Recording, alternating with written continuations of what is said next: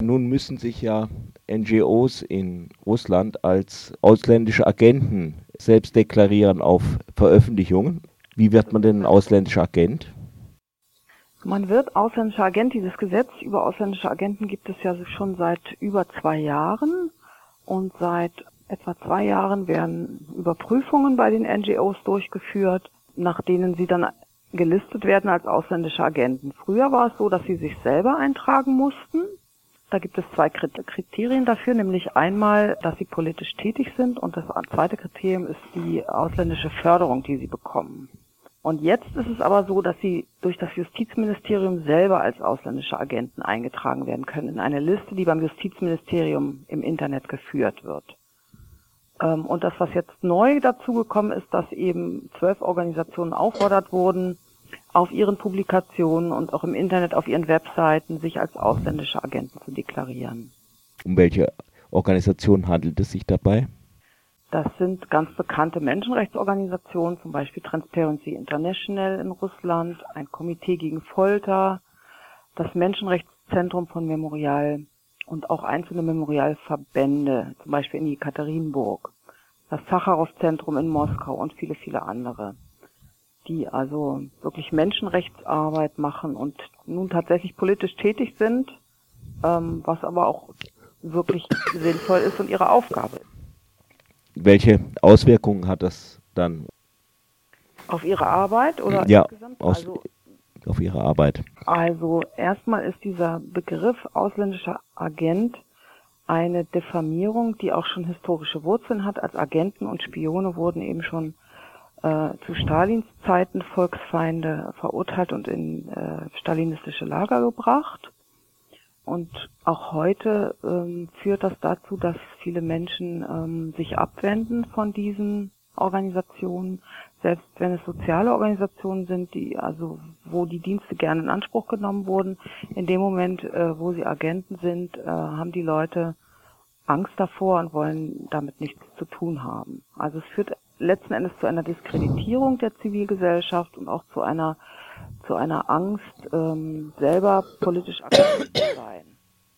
Und äh, kann, also kann man irgendwie dagegen juristisch vorgehen?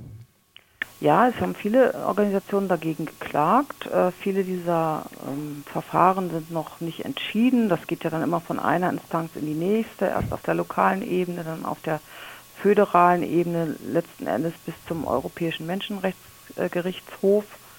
Ähm, aber das sind also längere Prozesse, die dauern einfach. Wie steht es derzeit um die Arbeit vom Memorial in Russland?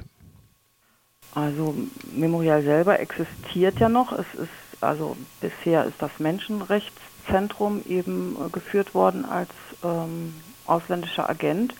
Memorial arbeitet, aber ähm, natürlich ist die Arbeit nicht mehr so angesehen. Es gibt auch Menschen, die eben nicht mehr zur Veranstaltung kommen, die Angst haben davor, mit Memorial irgendwie in Kontakt zu kommen. Ähm, das Spendenaufkommen geht natürlich zurück.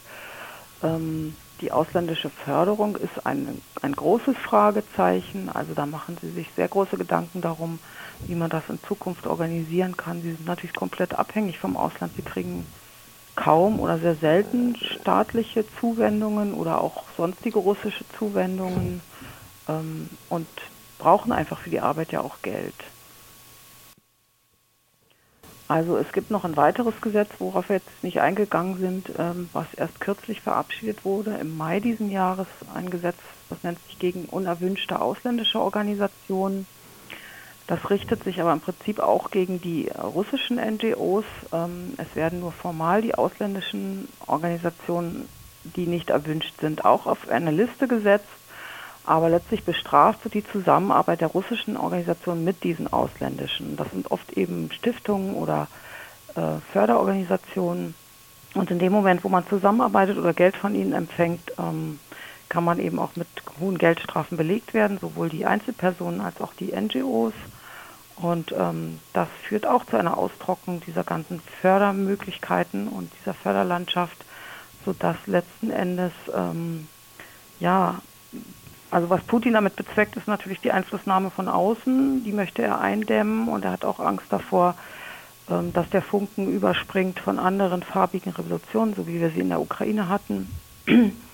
Aber letzten Endes wird damit die Zivilgesellschaft kaputt gemacht und ähm, also eigentlich das politische Engagement der Bürger und auch die ganze Demokratisierung auf, auf dem Weg war ja Russland in den 90er Jahren, wird, wird damit ausgebremst und eigentlich wieder umgekehrt.